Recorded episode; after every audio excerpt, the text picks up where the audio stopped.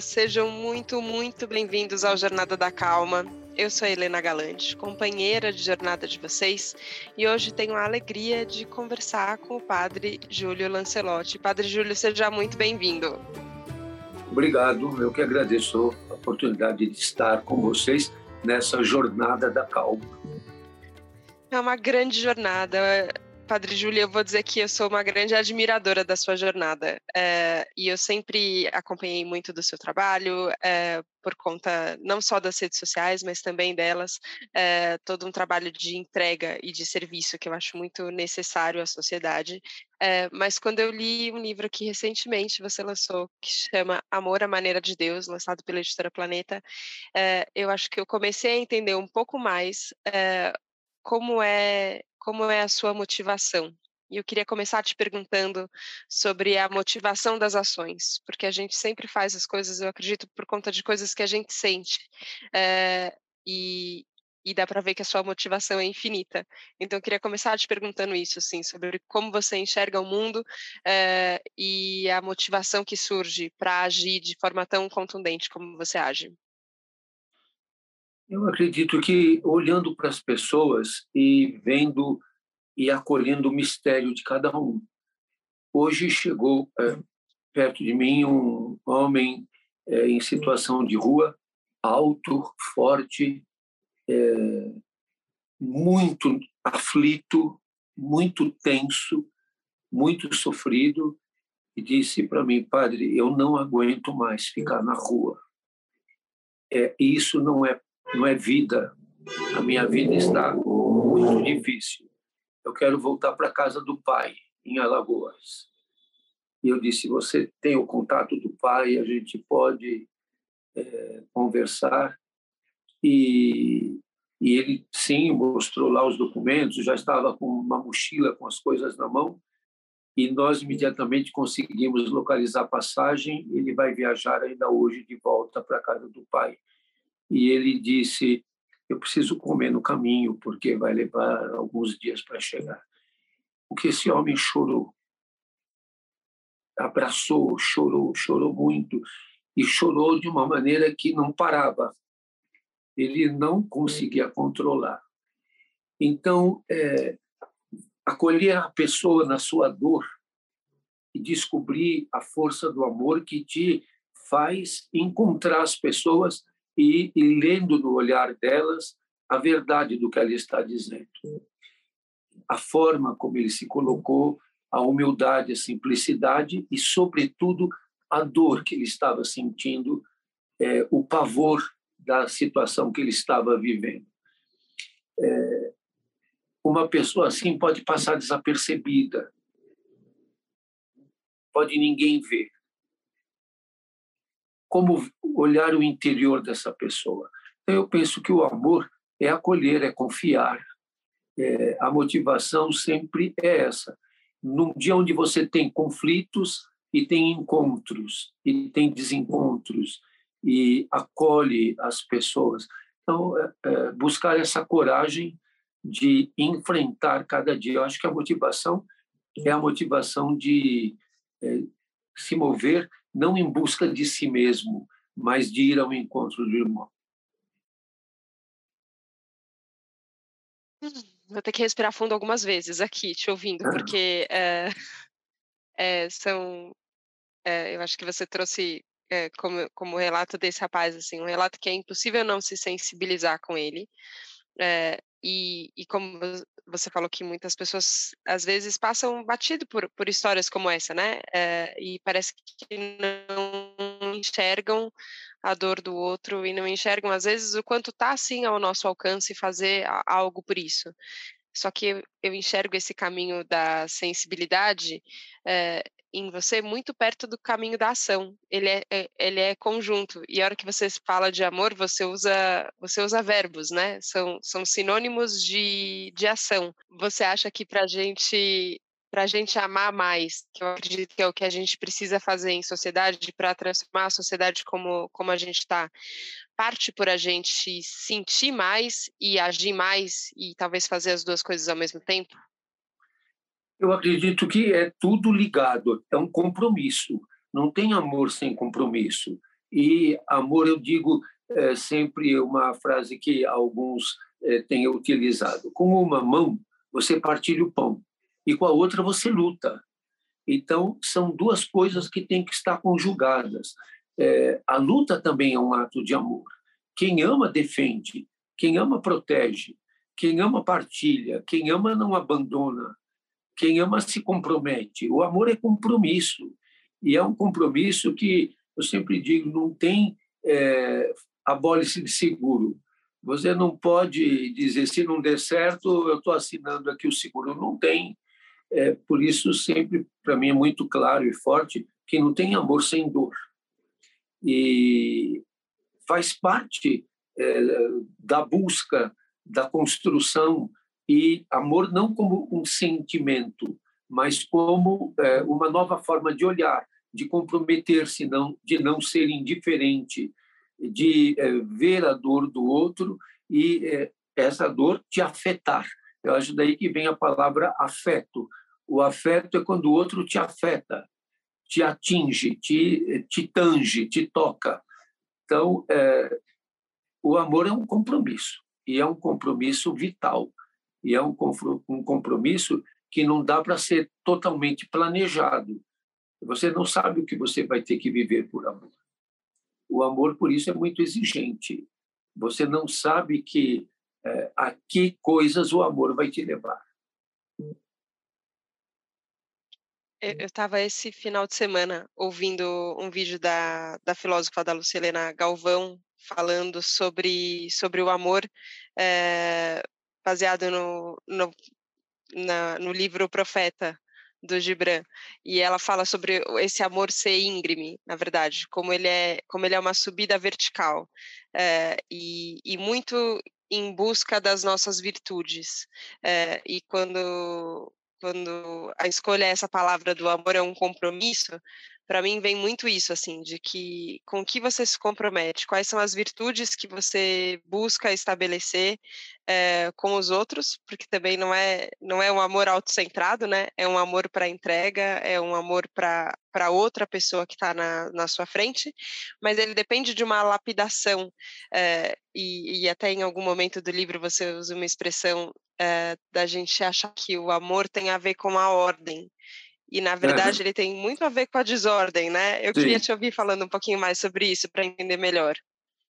Então, é, um grande professor de teologia que eu tive, um grande teólogo é, belgo brasileiro, é, já falecido, mas que foi muito amigo, meu professor, o padre José Comblan, ele dizia: o amor é a desordem, porque é, o amor tira as coisas do lugar. Você não pode permanecer inerte, inatingível o amor desordena, porque não dá para você planejar tudo. As pessoas é, pensam que pelo amor você se torna infalível. Não, não. Você erra também por amor. O amor te traz desafios, aprendizagem. Você não sabe o que você vai ter que viver. Então, o, o amor desordena. Ah, por isso que o amor não pode ser burocrático. Ele não é burocrático é, é uma descoberta, é uma construção, é uma aventura, é um risco. Amar é muito arriscado, porque você pode errar, se ferir, e o amor te torna vulnerável. É, você se é, torna vulnerável por amor. Você não é nem um super-homem, nem uma super-mulher. Você é uma pessoa que tem vulnerabilidades, que tem possibilidades e impossibilidades. O amor não te faz poder tudo, mas te faz poder o melhor de você mesmo, que vem pela generosidade, que vem pela entrega é, total e completa. O amor não te faz responder tudo, não te torna uh, uh, sapiente, mas a sabedoria do, do amor é uma sabedoria que te faz descobrir a cada passo, a cada situação, é, como ser inteiro, verdadeiro e de entrega. Então, por isso, o amor é uma aprendizagem. Nenhum de nós pode dizer, eu já sei amar. Eu sei, a forma que eu amo é a perfeita, é, é, é a melhor. E eu penso de que o amor à maneira de Deus é ser incondicional, não discriminar, não ser meritocrático, é gratuito, é a gratuidade. É, as lágrimas daquele homem hoje é, diante de nós ali, do grupo que estávamos ali, é, a gratidão dele é, e o inusitado. Ele é, tentou, mas para ele foi inusitado tão rapidamente ele ter tido a resposta sem ficha, sem entrevista, sem burocracia, mas na verdade da sua dor uma resposta de amor que é, é uma decisão, um compromisso, uma é, uma ação muito concreta. Ele estava com a passagem na mão, com a sacolinha com o lanche, com um dinheirinho para comer na viagem, então quase dizendo: como é que vocês confiaram em mim? Como é que de repente é, mobilizou tudo isso e tão rapidamente, sem é, extensos questionários burocráticos, sem passar por várias instâncias de decisão. Então, eu acredito, o amor é ousado, tem ousadia e tem rebeldia. O amor nunca é conformismo, é sempre criatividade. É, eu gosto muito de uma frase de São Maximiliano Kolbe que diz: o amor é criativo. O amor é criativo. A gente é, tem que saber que o amor é uma resposta que vem depressa. O amor tem pressa. O amor não, não pode dizer, não, espera, amanhã eu vou te amar. Hoje é, eu estou ocupado com, com outras coisas. O meu gesto de amor vai vir depois. Então, é, por isso que o amor é confiança também. A gente tem que confiar. A sensação, ouvindo todas essas palavras, é, quando, quando você fala do amor ser incondicional, é, do amor, na verdade, também expor as suas vulnerabilidades, não só a sua força, é, do amor ser gratuito, a gratuidade desse, desse amor, diz que vem que vem de graça, é, é, o oposto, parece, de tudo que a gente aprendeu a chamar de amor no mundo.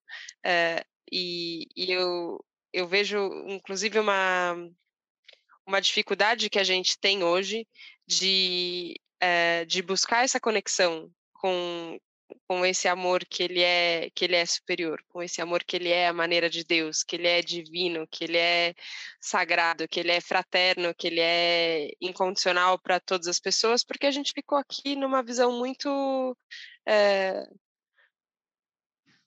muito humana, mas no sentido do pequeno humano, assim, a gente fica achando que é uma pessoa e é só uma pessoa e é só, é só uma relação que, que a gente faz, só que ao mesmo tempo tem, tem um efeito direto na pessoa que está exatamente na sua frente. É, Estou um pouco confuso aqui, pensando em muitas coisas, mas eu acho que eu fico tentando entender, é, buscando entender isso com uma cabeça menos humana, e você fala isso também, que, que a gente fica tentando entender a, da forma humana a, a, como é essa maneira de Deus e uma coisa não alcança a outra, mas como é que é isso, da gente amar todas as pessoas, de dar conta de amar todas as pessoas e ajudar todas as pessoas, e ao mesmo tempo amar, amar no um, assim, né?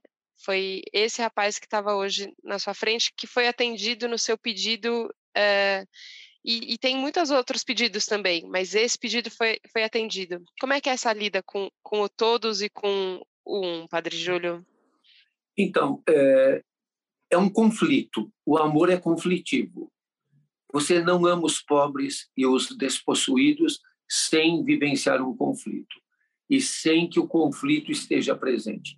Numa sociedade marcada pela porofobia, pela meritocracia, por muitos preconceitos e discriminação, defender e proteger e amar as pessoas LGBT é conflitivo. É, no mundo que está é, tá cheio de grades, de espinhos, de lanças, de gotejamento, de, eh, de descarte. Você amar os descartados é, é, é conflitivo. Então, o amor ele traz um conflito dentro dele também. Por isso que o amor não é, não é passividade, ele é, é, é, muita força, muita energia, muita criatividade, porque é, gera conflitos. Agora mesmo, eu até coloquei nas minhas redes sociais o grupo daqui da região me ofendendo e me xingando muito por causa das pessoas em situação de rua.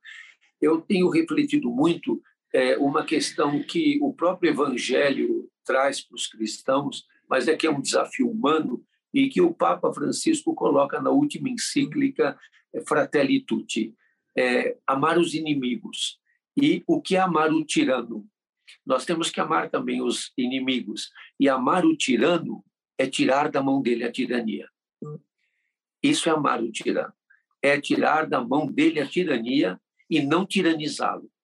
Mas ele tem que descobrir, e nós queremos que ele seja irmão, não tirano. É, então, não é trocar de tirano, é superar toda a tirania pela solidariedade, pela fraternidade, pela partilha. Agora, isso é uma, é uma ação amorosa da história. Isso não vai acontecer de repente e nem na minha intencionalidade, mas vai acontecer na luta histórica e numa luta que tem muitos conflitos e que terá muitos desafios, porque muitos querem um amor é, só para o seu grupo, só para os seus próximos, só para aqueles que lhe interessam, só para aqueles que retribuem, só esses. É aquilo que a gente diz: você não merece o meu amor.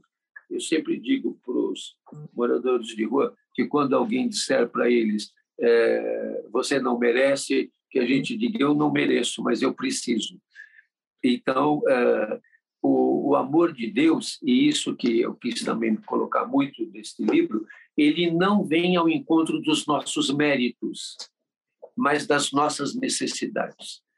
É por isso é muito diferente a gente falar de igualdade e de equidade. Igualdade, você vai dar o mesmo para todos. Isso é impossível.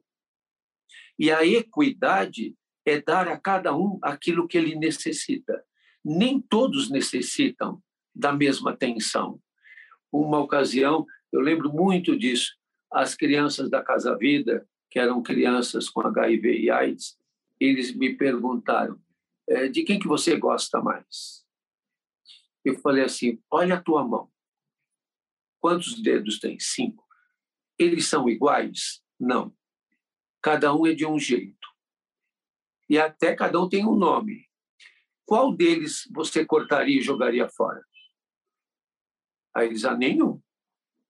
Não, mas não tem um dedo que é menos importante e joga fora. Não. Tá. Então, todos são importantes. Mas cada um é de um tamanho, cada um é de um jeito, cada um tem um nome, cada um tem uma necessidade.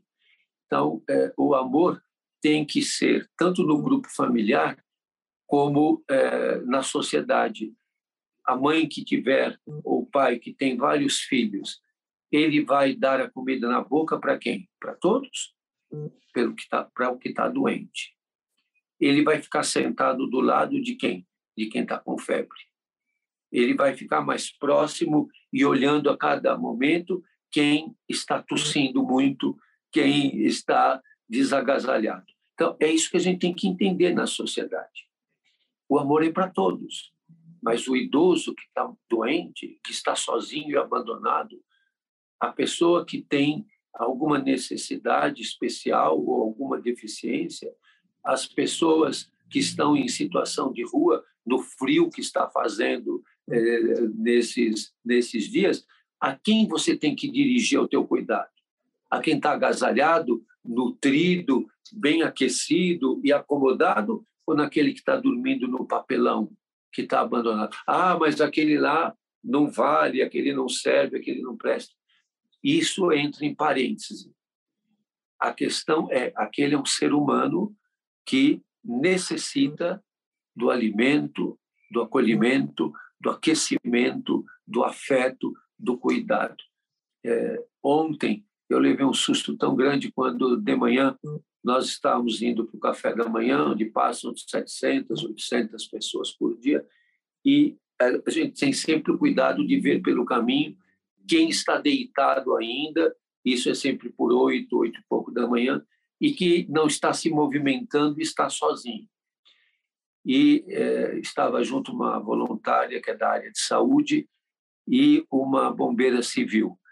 E aí eu vi um sozinho na calçada e falei, vamos ver como é que está aquele que a gente chega perto sempre fala, oi irmão, tá de boa? E eles respondem-se e esse não respondeu. E a gente ficou chamando e ele não se movimentou. Aí nós descobrimos e ele estava parado. Aí já começamos a medir o pulso, sentir o pulso dele é, movimentando. A primeira impressão que eu tive é que ele é, tinha entrado em óbito. Levou algum tempo para que ele respondesse. E foi um alívio para todo mundo quando ele abriu os olhos e respondeu. Aí logo nós vimos que ele precisava ingerir alguma coisa quente, estimular para ele falar, porque são pessoas que estão correndo o risco de hipotermia. E conseguimos que ele sentasse e, e logo começou a responder. É, numa situação assim, você tem que socorrer primeiro quem? A quem você tem que buscar, por toda a tua energia e fazer o, o melhor possível. Então, o, o melhor possível, aquecer, é, acolher, alimentar é, a pessoa que está mais sofrida em maior risco. Isso é o amor. Ele é, ele é muito transformador nessa medida, né? Em que ele olha para a necessidade e para a urgência que existe, né? Não, não, não, não dava para passar e deixar para depois esse, esse contato. Ele era, ele era urgente, ele tinha que ser feito ali naquela hora. É, e ele é, ele é transformador. Eu acho isso. E é, eu, eu, eu quase fico pensando assim, como como a gente explica, né, o que o que é o que é o amor? Se a gente fica nessa, numa numa teoria, nas palavras, ele pode ser difícil de entender. Só que nesse exemplo ele fica claro. E, e logo no começo do livro, quando você quando você começa a falar de Jesus, né, sobre qual é qual é qual é a ação, a, a história de, de Jesus, o que ele fez, com quem ele andou, quem ele ajudou, eu acho que também é uma forma da gente tentar tentar entender, né, o que que o que, que é esse esse é, essa prática, esse esse compromisso na prática. É, mas eu enfim, vim, vim, de uma formação católica na, na família, é, onde eu aprendi valores que, que eu acho belíssimos e, e também tive conflitos com muitas coisas que eu observava, práticas da igreja, preconceitos, coisas que parece que não cabiam, que a conta não fechava. É, como, como foi no seu caminho como, como religioso também, Padre Júlio? Porque você, às vezes, dentro da, da própria comunidade também enfrenta esse preconceito, essa, é, as pessoas que acham que talvez não deveria estar sendo feito isso, deveria fazer outra coisa. Como é que é buscar o contato com essa, com essa essência do que, do que Jesus falou e do que você enxerga que é a maneira de Deus de amar? Então, eu penso que as religiões são instrumentos elas não são fins em si mesmas. E que eu repeti muito, e tenho repetido muito durante essa pandemia, de que a solidariedade, a compaixão, a misericórdia são dimensões humanas, não religiosas, porque os ateus também são solidários, compassivos e misericordiosos. Não é uma dimensão privativa dos religiosos. Para você ser compassivo, você não precisa ser budista. Para você ser solidário, você não precisa ser cristão. Para você ser misericordioso, você não precisa ser muçulmano. Para você lutar pela justiça, você não precisa ser judeu. É, todas essas religiões, que são todas lindas e importantes, elas têm a sua maneira de acreditar, de, de, de ser e de, de, propor, como o, o, o, hinduísmo, como as religiões de matriz africana, mas elas todas são instrumentos elas não são um fim em si mesmas. Eu não sou cristão porque é bom ser cristão. Eu sou cristão para ser mais humano. É, eu lembro até aquilo que disse Sua Santidade, o 14º Dalai Lama, quando perguntaram a ele qual é a melhor religião. E todos achavam que ele ia dizer que era ser budista. E ele disse: a melhor religião é aquela que te faz mais humano. Essa é a melhor religião, porque tem discurso religioso hoje que te desumaniza, que justifica o ódio, o preconceito, a homofobia. Então, é, sempre a humanização numa sociedade muito desigual como a nossa, onde a desigualdade mata, segundo o relatório do Oxfam Brasil, é, que se chama Desigualdade Mata, ela torna a vida desumana. É desumano ter gente comendo do saco de lixo, pegando restos nas caçambas, morrendo de frio. Mais um morreu de frio hoje em São Paulo, é o terceiro que nesses três dias foi um por dia é, que morre na calçada com frio. E aí vem o relato que, da prefeitura que diz: às zero horas e dois fizemos o contato, a pessoa recusou atendimento, demos um cobertor e logo depois, até o amanhecer, ele foi a óbito. Eu perguntei se é, o teu filho está doente e a mãe ou o pai chega e diz: quer uma sopinha? A criança fala: não. Você fala: legal, e vai embora. Não, você vai voltar lá e, e dizer: quer um mingauzinho? É, quer um suquinho? Quer um leitinho quente? É, come isso aqui e tal. Você vai ficar é, é, tentando é, buscar sim. diferentes alternativas. Então, é, não adianta você chegar para a pessoa que está na rua e que está alcoolizada ou que tem algumas. Você quer o acolhimento? Não. Então, assina aqui que você não quer. É a mesma coisa que a mãe dizer, dizer para o filho que está doente: você não quer a sopa? Assina aqui, porque se você ficar com fome, a culpa é tua. É, é uma coisa desumana. Então, acho que o que a gente precisa ser é humano. O amor é uma força humanizadora. O ódio desumaniza, a indiferença desumaniza. E não é um pleonasmo, nós somos seres humanos que precisamos nos humanizar. Esse é o grande desafio que a gente tem, tornar a vida mais humana, mais fraterna, mais solidária, enfim, mais amorosa. E isso exige da gente calma para pensar, calma para refletir, calma para decidir e calma para apanhar. Precisa, a gente precisa muito disso. É, e é um, eu tenho a sensação que é um trabalho de uma vida, esse trabalho de se humanizar, é, que ele é que ele é constante, ele depende de recorrência, ele depende de, de lapidação sempre, é, em busca do caminho das virtudes, em busca de ser mais compassivo, em busca de ser mais solidário, mais misericordioso, é, mais caridoso, é, é e, e ao mesmo tempo é incontrolável, porque a gente não sabe qual, qual, como as coisas vão se apresentar, e a gente pode errar no meio do caminho também, e entender essa vulnerabilidade que você tinha falado lá atrás é importante, porque acho que às vezes a gente é, tenta seguir um caminho infalível, né? Como se a gente não fosse. Ah, não e não existe, né? Só que mesmo quando a gente falha, também dá para voltar e, e, e, enquanto a gente está vivo tem oportunidade, né? Nós somos programados para uh, sermos indiferentes.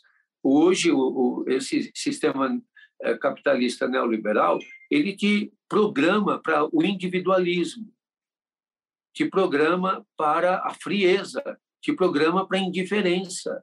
Você tem que se desprogramar e achar novos caminhos. E isso é difícil, porque o amor é um caminho inseguro, não é um caminho que tem todas as seguranças. Tem desafios imensos e você vai encontrar todas as situações. Às vezes a gente pensa, ah, eu fiz isso por amor e recebi ingratidão. O amor é assim, não tem uma garantia. Você não tem uma garantia de que o amor vai te trazer reconhecimento, vai te trazer. É, é, a gente ouve muitas vezes no relacionamento de afeto entre as pessoas. Ah, eu não esperava isso de você. Eu fiz tanto por você e agora você é, faz isso. É, a gente não pode exigir nada. Não tem como. É, é uma dádiva, é um, uma troca, uma partilha, uma busca. e uma construção. É, na própria, numa das cartas de São Paulo, ele diz: Deus nos amou primeiro, é, ainda enquanto éramos indignos desse amor. A gente nunca vai ser digno, mas é, sem nenhuma garantia, sem nenhuma garantia. Então, uh, a gente não tem que buscar garantias, a gente tem que buscar a generosidade, a coragem. O amor exige coragem. Coragem é uma palavra composta que vem de cor e ages, coração que age, coração no sentido de eh, inteligência afetiva, amorosa, que, que age. O amor nunca é, é inativo. O amor sempre é ação. O amor é, é, sempre está agindo. O amor nunca se aposenta. Ele está sempre na ativa. Não dá para parar, né? É, é, uma ação que. É, e acho que eu comecei te perguntando sobre motivação, e acho que agora eu entendo um pouco mais. É, eu sentia coisas muito fortes observando o seu caminho, como eu tinha te falado, mas acho que agora eu entendo melhor por que, que, por que, que não falta motivação, né? Por isso, porque o amor, o amor age sempre. E acho que a, a mim e a nós só cabe só, só cabe agradecer ao seu trabalho, ao acolhimento a tantas pessoas que, que necessitam, Padre Júlio. E, e arregaçar as mangas também, né? Porque dá para todo mundo fazer e, claro. e ajudar é, e, e, voluntariamente se colocar nesse caminho. É, eu queria agradecer a sua generosidade de vir aqui ao Jornada da Calma conversar com, com tantas pessoas que, que eu tenho certeza que estão tão tocadas por essa, por essa conversa quanto, quanto eu estou mas mais do que isso, pela presença no mundo mesmo, assim, pela, pela ação no mundo e pelo amor entregue gratuitamente, incondicionalmente é, e lindamente. Eu acho que é belo. É difícil, são, são situações difíceis que, que a gente encontra, mas essas, é, essa partilha, essa, essa comunhão que existe dos humanos quando são tão humanos a ponto de, de se ajudar e de se deixar afetar pelos outros e agir, não tem nada mais bonito nessa vida. Então, só queria te agradecer mesmo, Padre Júlio, de coração. Obrigada. Obrigado você, Deus abençoe, força e coragem sempre. Força e coragem para todos nós. Obrigada, obrigada pela companhia, obrigada a você que nos ouviu aqui no Jornada da Calma. A gente se vê na próxima segunda, no próximo Jornada da Calma. Um beijo, tchau, tchau.